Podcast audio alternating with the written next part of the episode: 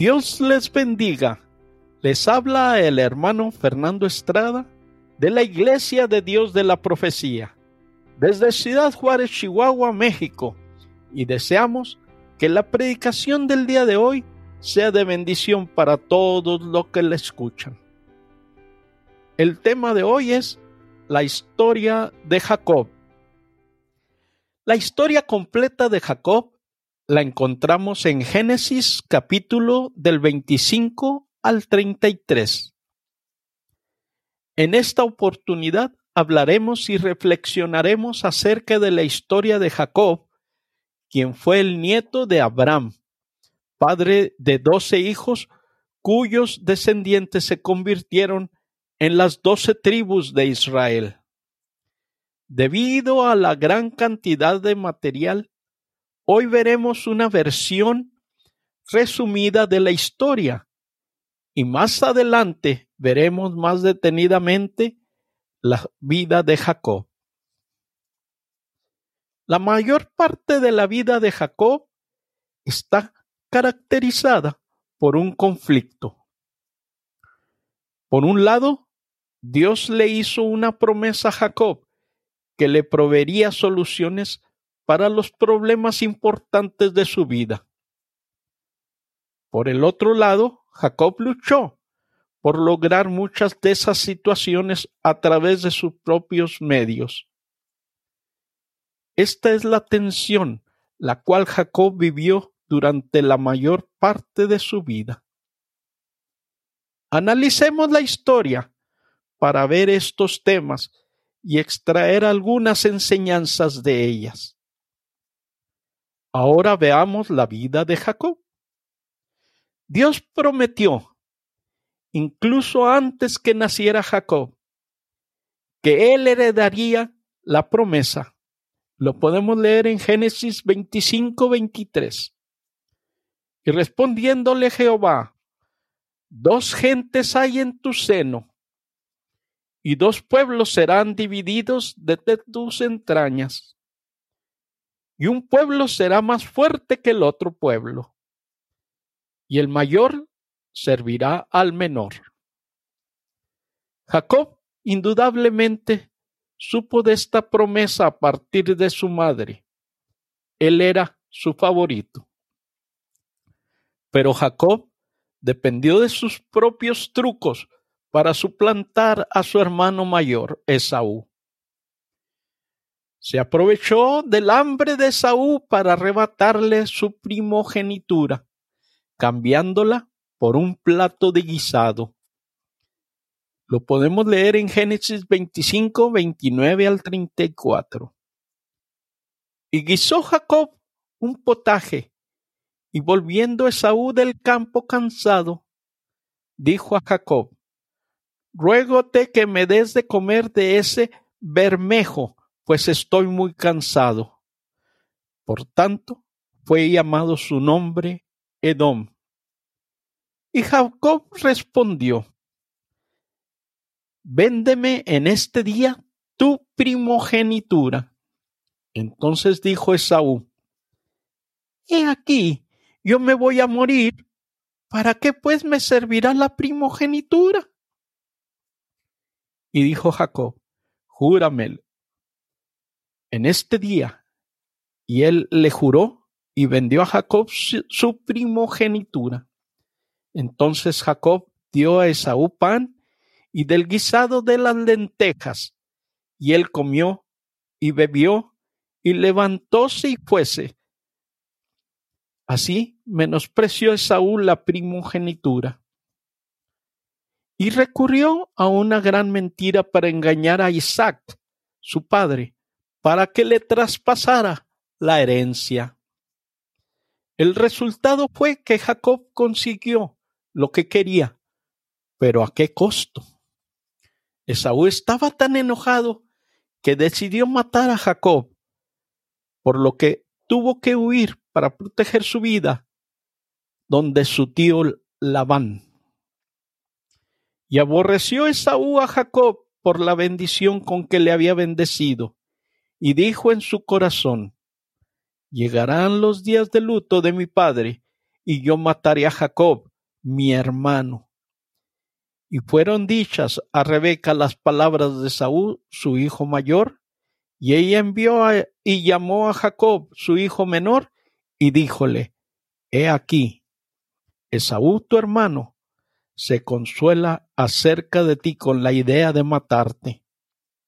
Ahora pues, hijo mío, obedece a mi voz, levántate y huyete a mi hermano, a Arán, y mora con él algunos días hasta que el enojo de tu hermano se mortigüe, hasta que se aplique la ira de tu hermano contra ti. Y se olvidó de lo que le has hecho. Yo enviaré entonces y te traeré de allá, porque seré privada de vosotros ambos en un día. En su camino hacia la casa de Labán, Dios se irrumpió en la vida de Jacob por medio de un sueño. En ese sueño le reiteró la promesa y también le prometió a Jacob que lo protegería mientras estuviera fuera y lo llevaría de vuelta sano y salvo. Y he aquí Jehová estaba en lo alto de ella, el cual dijo, Yo soy Jehová, el Dios de Abraham tu padre, y el Dios de Isaac. La tierra en que estás acostado, te la daré a ti y a tu simiente. Y será tu simiente como el polvo de la tierra, y te extenderás al occidente y al oriente y al aquilón y al mediodía, y todas las familias de la tierra serán benditas en ti y en tu simiente. Y aquí yo soy contigo, te guardaré por donde quiera que fueres y te volveré a esta tierra, porque no te dejaré hasta tanto que hayas hecho lo que te he dicho. La de respuesta de Jacob la encontramos en Génesis 28, 16. Y despertó Jacob de su sueño, dijo, Ciertamente Jehová está en este lugar, y yo no lo sabía. Mostró que era esencialmente un hombre secular, viviendo de acuerdo con sus propios recursos, apartado de cualquier conciencia real de la participación de Dios. Cuando Jacob llegó a la tierra de Labán, conoció a alguien igual de engañador que él. Jacob se enamoró de Raquel, la hija de Labán, quedándose un mes en vez de unos pocos días, como lo había planeado inicialmente. Labán notó esto y quiso tomar ventaja, sacando siete años de contrato de servidumbre a cambio de la mano de su hija. Cuando acabaron los siete años, Labán tomó ventaja del exceso de festejo en la fiesta de matrimonio para meter a su hija mayor Lea en la cama de Jacob. Cuando Jacob despertó la siguiente mañana, al darse cuenta de que era Lea, se puso furioso. ¿Qué me has hecho? ¿Por qué me has engañado? Qué ironía después de sus acciones con Esaú. Labán insistió en siete años más de trabajo para obtener a Raquel. Al cabo de esos siete años, Jacob y Labán continuaron engañándose el uno al otro por seis años más, intentando quedarse con la mayor parte de sus rebaños. Entonces, debido a su propia maquinación, Jacob convirtió exitosamente un par de semanas en veinte años. Terminó huyendo de su suegro para salvar su vida y Dios tuvo que intervenir para prevenir que Labán lo matara. En su camino a casa, Jacob se dio cuenta que debía viajar a través de la tierra de Saúl. Nuevamente Dios le habló a Jacob y le prometió estar con él. Génesis 31, 3. También Jehová dijo a Jacob, vuélvete a la tierra de tus padres y a tu parentela, que yo seré contigo. Él cumplió su promesa enviándole ángeles para confiar su protección a Jacob. Y Jacob se fue su camino y saliéronle al encuentro ángeles de Dios. Y dijo Jacob, cuando los vio, el campo de Dios es este, y llamó el nombre de aquel lugar Manaim. Pero Jacob aún estaba maquinando en vez de confiar. Envió algunos de sus sirvientes para sobornar a Esaú, hablándole con persuasión y la esperanza de obsequios. Y envió Jacob mensajeros delante de sí a Esaú su hermano, a la tierra de Seir, campo de Edom, y mandóles diciendo, Así diréis a mi señor Esaú, así dice tu siervo Jacob, con Labán he morado y deteniéndome hasta hoy. Y tengo vacas y asnos y ovejas y siervos y siervas, y envió a decirle a mi señor, por hallar gracia en tus ojos. Pero retornaron con noticias que causaron escalofrío en la espalda de Jacob. Esaú lo iba a visitar con cuatrocientos hombres. Por primera vez registrado en el texto, Jacob le oró a Dios por protección. Y dijo Jacob, Dios de mi padre Abraham y Dios de mi padre Isaac, Jehová, que me dijiste, vuélvete a tu tierra y a tu parentela, y yo te haré bien. Menor soy que todas las misericordias y que toda la verdad que has usado para con tu siervo, que con mi bordón pase este Jordán. Y ahora estoy sobre dos cuadrillas. Líbrame ahora de la mano de mi hermano, de la mano de Saúl, porque le temo no venga quizás y me hiera la madre con los hijos. Y tú has dicho, yo te haré bien y pondré tu simiente como la arena de la mar, que no se pueda contar por la multitud. Pero después, y de un elaborado plan para protección propia, para convencer a Esaú, y durmió allí aquella noche y tomó de lo que le vino a la mano un presente para su hermano Esaú. Doscientas cabras y veinte machos del cabrío, doscientas ovejas y veinte carneros, treinta camellas paridas con sus hijos, cuarenta vacas y diez novillos, veinte asnas y diez borricos, y entrególo en manos de sus siervos, cada manada de por sí, y dijo a su siervo, Pasad delante de mí y poner espacio entre manada y manada. Y mandó al primero diciendo, Si Esaú mi hermano te encontrare y te preguntare diciendo, ¿de quién eres? ¿Y a dónde vas? ¿Y para quién es esto que llevas delante de ti?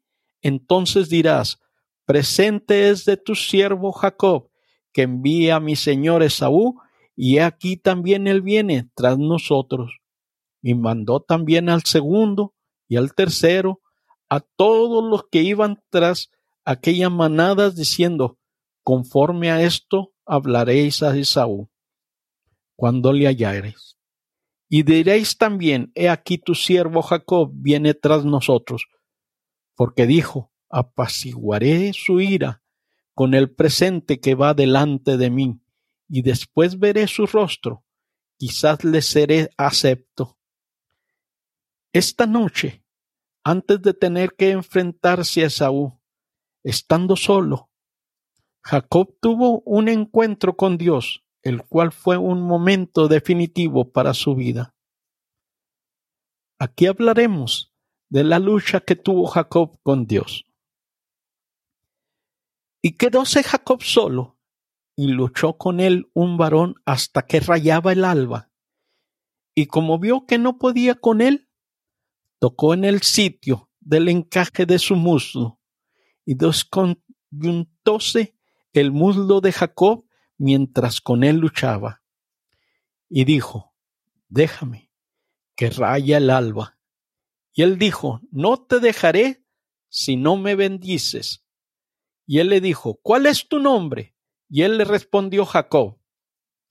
Y él dijo, no se dirá más tu nombre Jacob, sino Israel, porque has peleado con Dios y con los hombres y has vencido. Entonces Jacob le preguntó y dijo, Declárame ahora tu nombre. Y él respondió, ¿Por qué preguntas mi nombre? Y bendíjolo allí y llamó Jacob el nombre de aquel lugar Peniel, porque vi a Dios cara a cara y fue librada mi alma. Algunas personas lo interpretan como un caso más de Jacob, donde encuentra otra forma de hacer las cosas su, su manera. Esta vez incluso con Dios, a través de oración impositiva. Esta interpretación es incorrecta porque saca este evento en su contexto y retrata a Dios como un duro, avaro y finalmente como alguien posible de persuadir por nosotros. No. Dios inició esta lucha para retratar la vida de Jacob hasta este momento y para enseñarle una lección crucial.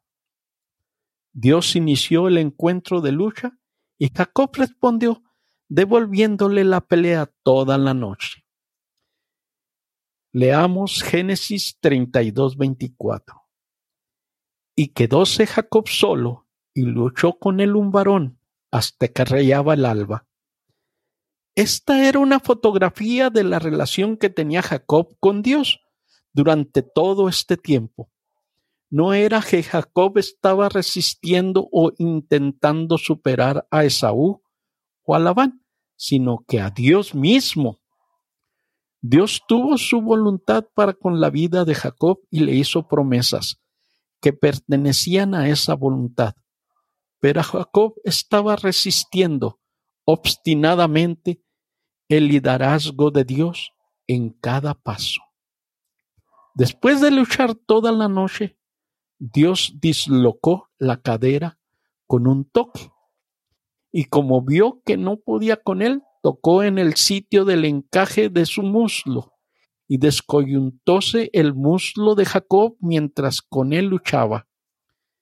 Esto le mostró a Jacob con quien estaba luchando, alguien con inmenso poder y quien fácilmente podía vencerlo. Esto era una fotografía. Dios estaba tomando progresivamente pasos más drásticos.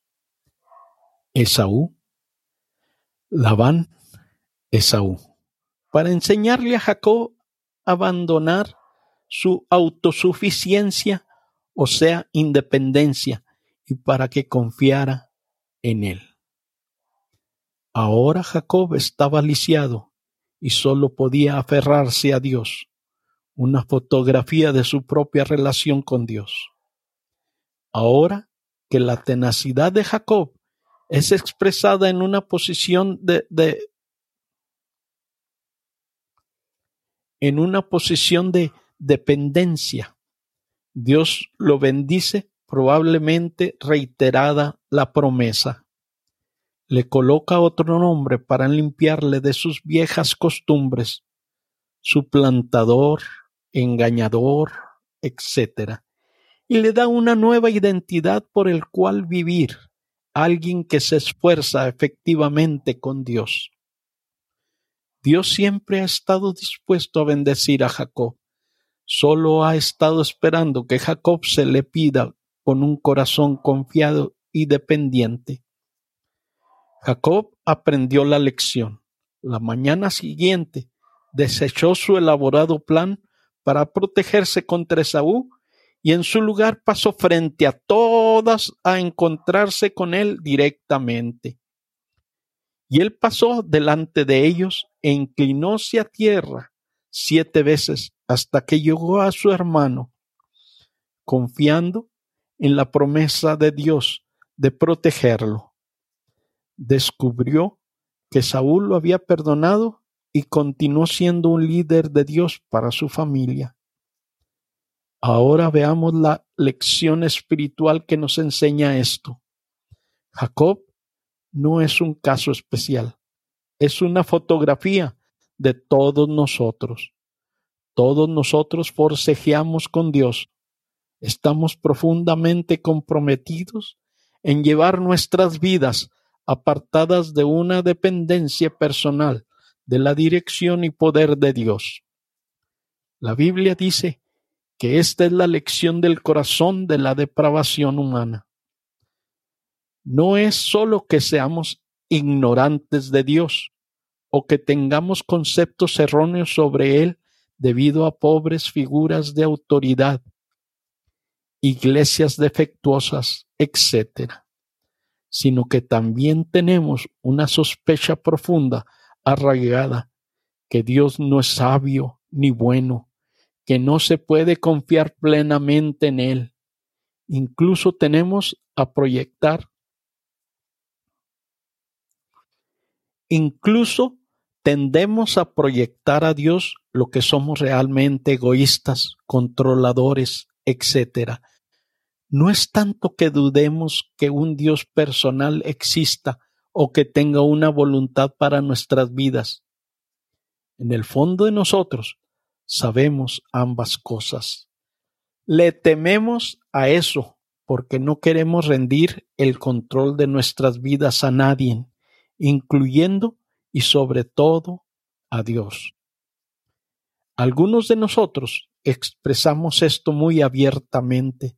Decimos que no queremos nada con Dios, le gritamos, etc.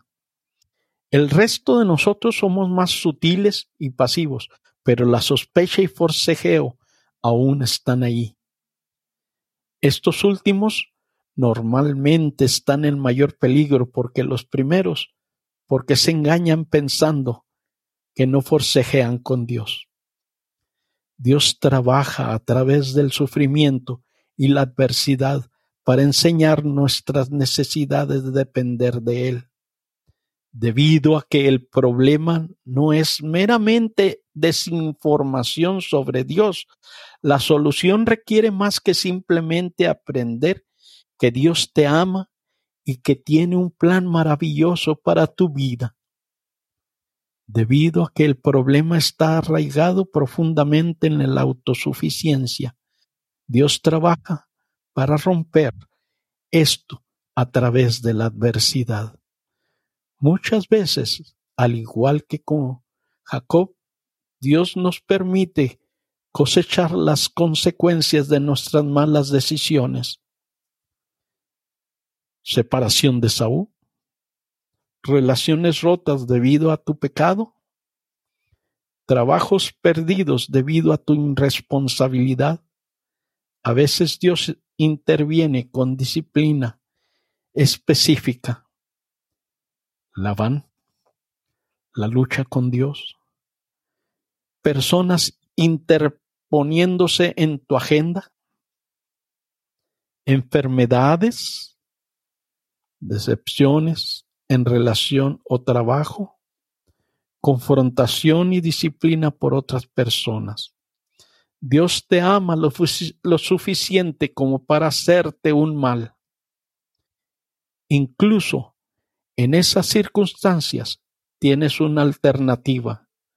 Dios no te obligará a someterte a Él, pero sí hará que te polarices o te endurezcas en tu intención de controlar tu propia vida y profundizar la sospecha de la bondad de Dios, o admites tu insuficiencia, te sometes a Dios y experimentas su bondad y sabiduría. La conversión no es solo decir, tomaré el regalo gratuito que me ofrece a través de Cristo, sino también decir, Estoy dispuesto a arrodillarme ante ti y someterme a tu liderazgo. Esto es porque venir a Cristo es doloroso, porque es doloroso para el ego admitir que no puedes cuidar de tu propia vida. Pero es un dolor que vale la pena porque te indica el camino a casa. Aprender a reconocer y resolver tus controversias con Dios. Aún después de conocer a Cristo, existen todavía áreas que no le confías a Dios o áreas que tomas de nuevo bajo tu control. A esto me refiero en cuanto a controversia con Dios. Dios se tomará en serio estas cosas tanto porque dificulta su propósito para tu vida y como el hecho que te dañan en el proceso. Las relaciones románticas con Dios es enfocarse en crecimiento espiritual y desarrollando amistad cercana contra compromiso sexual o de pareja. Trabajo y dinero enfocarse en servir a Dios y confiando en su provisión, contra fijación con el trabajo y adecuando el ministerio de su alrededor. Relacionarse con otras personas, perdón, confrontación, honestidad y vulnerabilidad, sumisión contra mando gente a distancia de los demás, etc. Posible signo de controversia. Palabra y oración que se han secado. Ausencia crónica de ver a Dios trabajar en ti y a través de ti. Aumenta la vulnerabilidad a la tentación, frustración y enojo hacia gente, circunstancias que se entrometen en el camino alejamiento de cristianos maduros, los cuales te conocen bien. Los cristianos vitales se monitorean regularmente para no permitirse el endurecimiento cuando existe controversia con Dios.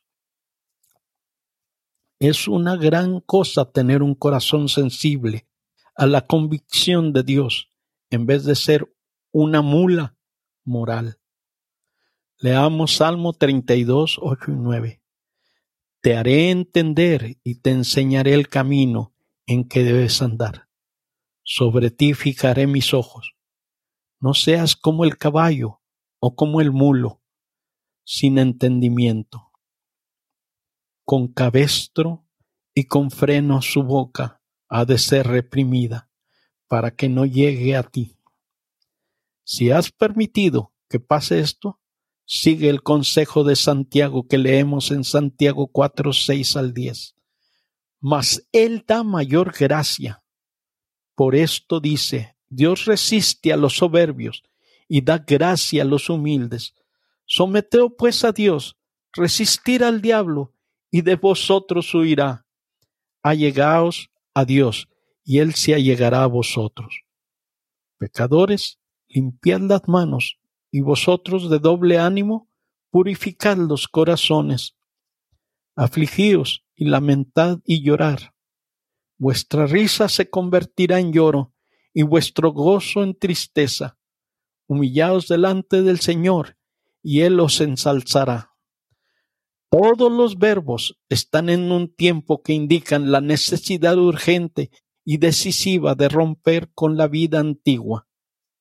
Cuando le dices a Dios que quieres volver a Él y que estás dispuesto a tomar los pasos que sean necesarios, te mostrará lo que debes hacer y cuando respondas, restaurará tu caminar con Él inmediatamente. Les invitamos a que nos sigan leyendo y escuchando en www lavision.com.mx. Asimismo, les queremos recordar que cada domingo escuchen un diferente mensaje. De la misma forma, les seguimos diciendo que si quieren comunicarse con nosotros, lo hagan a armandocaballero18 arroba gmail.com De igual modo, los invitamos a que lean nuestro blog. Asimismo, les hacemos un recordatorio que estas predicaciones están desde las 8 de la mañana. Que Dios los bendiga hoy y siempre. Un saludo de su hermano en Cristo, Fernando Estrada.